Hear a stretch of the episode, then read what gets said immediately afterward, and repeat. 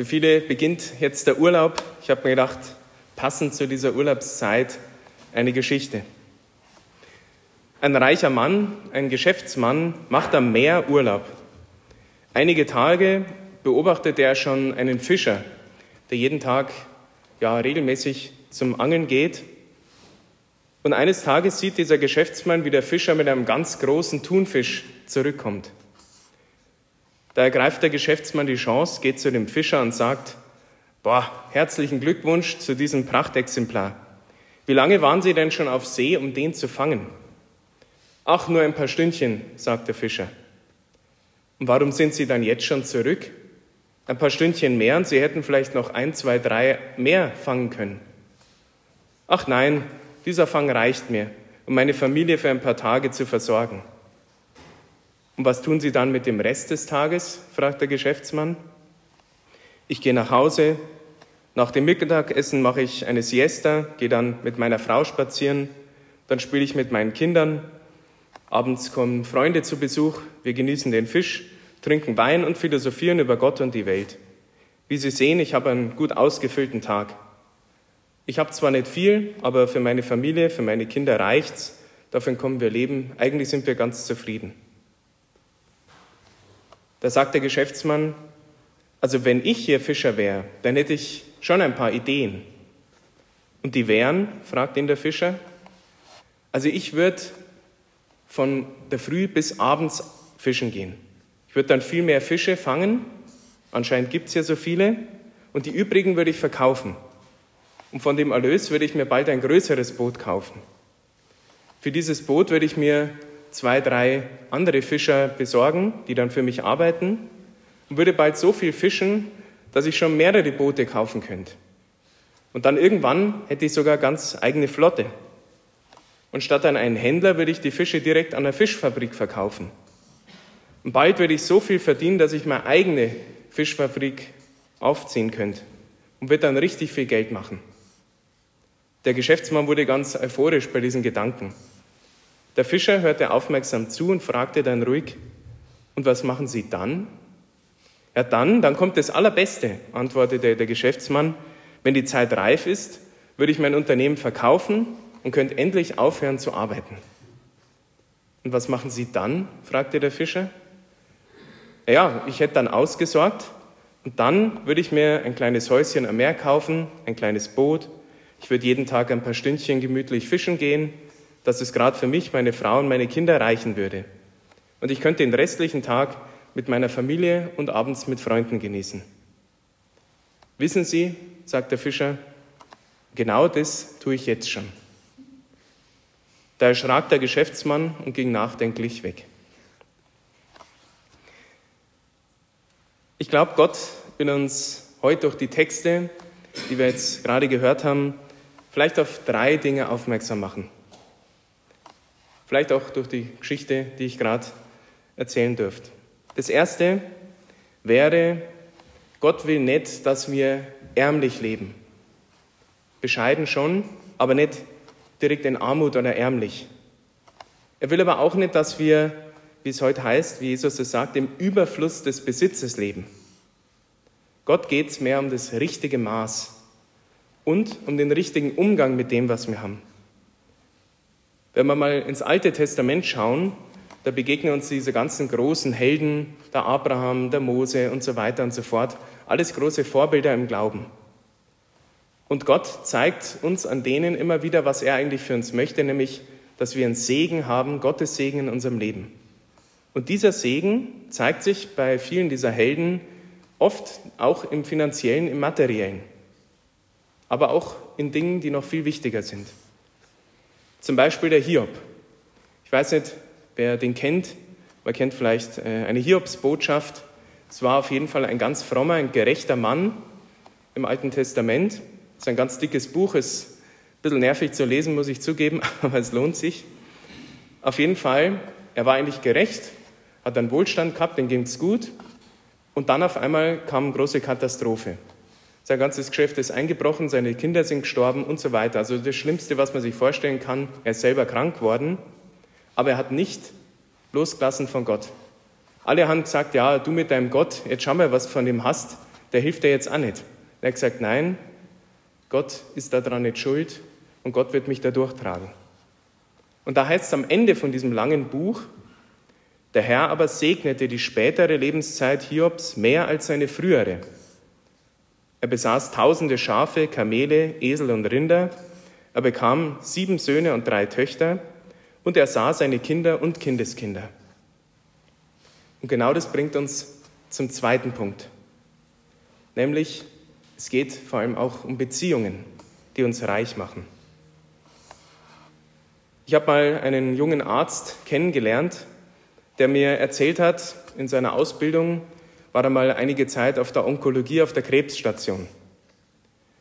Und da hat er gesagt, da ist er einem der reichsten Männer begegnet, den er hätte begegnen können. Das war ein großer Mäzen, ein Multimillionär, ein Promi in der Stadt, in der er gelebt hat. Und der Arzt hat ihn eben begleitet, der hatte eben Krebs und hat wörtlich gesagt, der ist drei Monate elendlich und einsam verreckt. Anders hat er es nicht beschrieben. Und er sagt, und diesen Satz habe ich mir auch gemerkt von dem Arzt, auf der Krebsstation, da redet keiner mehr von Arbeit, von Autos, von Geld und Erfolgen und so weiter, sondern auf dem Sterbebett zeigt sich, was wirklich zählt. Eigentlich Beziehungen. Da zeigt sich, wer sind eigentlich echte Freunde, wie schaut es mit der Familie aus, wie schaut es aus, bin ich ein geliebter Mensch oder nicht. Oft zeigt sich auch, bin ich versöhnt mit meinem Leben, mit den Entscheidungen, die ich getroffen habe? Wie schaut es aus mit der Schuld, die ich auf mich geladen habe? Habe ich vielleicht Gott um Vergebung gebeten oder nicht? Aber Beziehungen, das ist der zweite Punkt.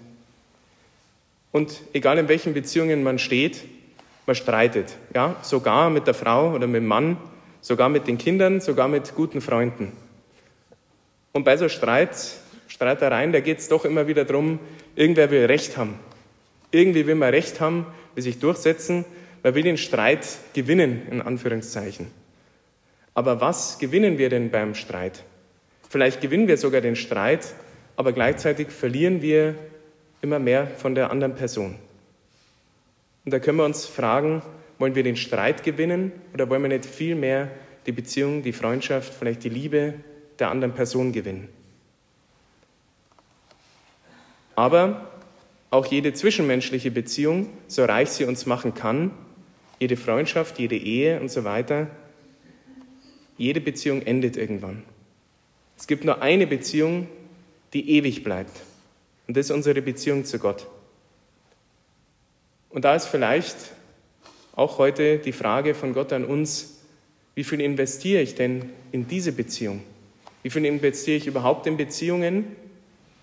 Wenn ich keine Freunde habe, kann man sich fragen, ja, bin ich da nicht auch ein bisschen dran schuld? Und wie viel ähm, investiere ich in die Beziehung zu Gott? Dieser reiche Mann auf der Krebsstation hat anscheinend sehr wenig in seine Beziehungen investiert und ich glaube, mit seiner Gottesbeziehung hat es auch nicht gut ausgeschaut. Dieses sich hinein investieren in andere Menschen, das ist das, was wir Liebe nennen. Liebe ist nicht dieses Verliebtheitsgefühl. Ein bisschen die Schmetterlinge im Bauch, die kommen, die sind wunderbar, die sollen wir genießen, aber die gehen auch wieder. Gerade die älteren Ehepaare unter uns, die werden das wissen, dass das nicht ewig dauert und dass man auf diesen Gefühlen keine Beziehung dauerhaft aufbauen kann. Das hält nicht. Echte Liebe ist die Entscheidung für den anderen. Das ist, dass ich mich dem anderen hingebe, ohne was von ihm zu erwarten. Und da könnte man jetzt schon zucken, denn jeder weiß, oh Gott, wenn ich mich irgendwo voll rein investiere, in der Beziehung oder vielleicht auch in der Geschäft, da habe ich immer Angst, dass ich irgendwie leer ausgehe, dass da nichts zurückkommt. Ich habe selber einige Zeit, bevor ich ins Kloster gegangen bin, in der Pflege gearbeitet, im Krankenhaus, im Altersheim. Und eigentlich die meisten meiner Kollegen haben einen Burnout gehabt oder waren wenigstens kurz davor. Damals habe ich es noch nicht verstanden. Ich war jung, mir hat das alles nichts ausgemacht. Es war zwar anstrengend, aber man zieht es irgendwie durch. Aber die waren ja schon 20, 30 Jahre teilweise da am Arbeiten. Und mittlerweile weiß ich, warum sie ausgebrannt sind. Ausgebrannt von der Liebe eigentlich. Denn sie haben immer Liebe gegeben, Sie haben investiert, sie haben äh, anderen, die es gebraucht haben, das gegeben, aber sie kannten die Quelle nicht, von der sie die Liebe bekommen hätten. Und die meisten von denen, von meinen Kollegen, waren verheiratet, hatten Familie, hatten Kinder. Und auch das hat nicht ganz gereicht. Denn es gibt diese eine unendliche und unausschöpfliche Quelle der Liebe, von der wir immer anzapfen können, wenn wir wollen. Das ist Gott. Und Gottes Liebe, das ist das Einzige, was sich verdoppelt, wenn man es teilt. Noch einmal, Gottes Liebe ist das Einzige, was sich verdoppelt, wenn man es teilt.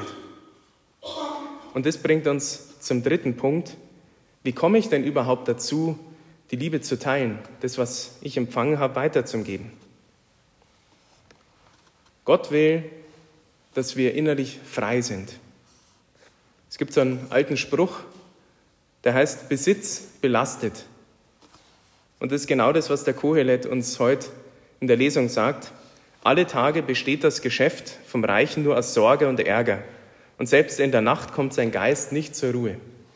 Ich glaube, so ungefähr kennt das irgendwie jeder von uns, dass einem manchmal Sachen so auf den Magen schlagen, dass man abends gar nicht wirklich einschlafen kann. Und das ist das Gegenteil von dem, was Gott für uns eigentlich vorhat. Innere Freiheit, ein Frieden und dass wir ruhig werden können und ja, den Schlaf des Gerechten quasi schlafen. Was macht uns Menschen also wirklich frei und was macht uns wirklich reich im echten Sinn? Wir haben gesehen, Geld, Erfolg, Ansehen, allgemeine Anerkennung, Macht in der Politik oder auf der Arbeit, das hilft nicht viel. Das ist schön, wenn man es hat. Das ist ganz greislich, wenn es einem weggenommen wird oder wenn man es verliert. Aber am besten wäre es, wenn wir es gar nicht brauchen. Zum Schluss deswegen ein kurzer Test für uns alle, ob wir innerlich frei sind. Zwei Fragen. Dient mein Besitz mir oder diene ich meinem Besitz? Anderes, andere Frage, andersrum gefragt. Macht mein Besitz mich geizig und gierig oder macht er mich frei und großzügig? Und da erkennt man ganz schnell, auf welcher Seite man ist und wo man vielleicht ein bisschen was daran ändern müsste. Ich glaube nicht, dass mehr von irgendwelchen Dingen, vom Besitz, von ja, Geld, von Beziehungen und so weiter macht uns glücklich, sondern das Dankbarsein für das, was man hat. Diese innere Haltung, die ich einüben muss, dass ich immer mal wieder mir überlege, wofür bin ich dankbar.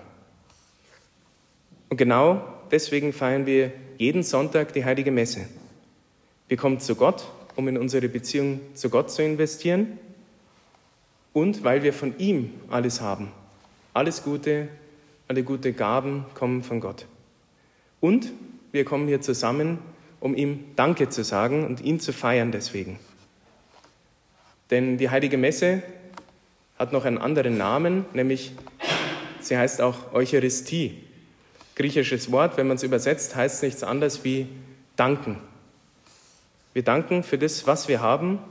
Wir danken vor allem dafür, dass Jesus uns erlöst hat, dafür, dass wir durch Jesus überhaupt die Möglichkeit haben, irgendwann nach Hause in den Himmel zu kommen, dass wir dadurch frei sein können von allem, was uns hier auf der Erde belastet und dass da oben ein liebevoller Papa auf uns wartet, der uns gern hat, der uns liebt und der eigentlich unser ganzer Reichtum ist. Amen.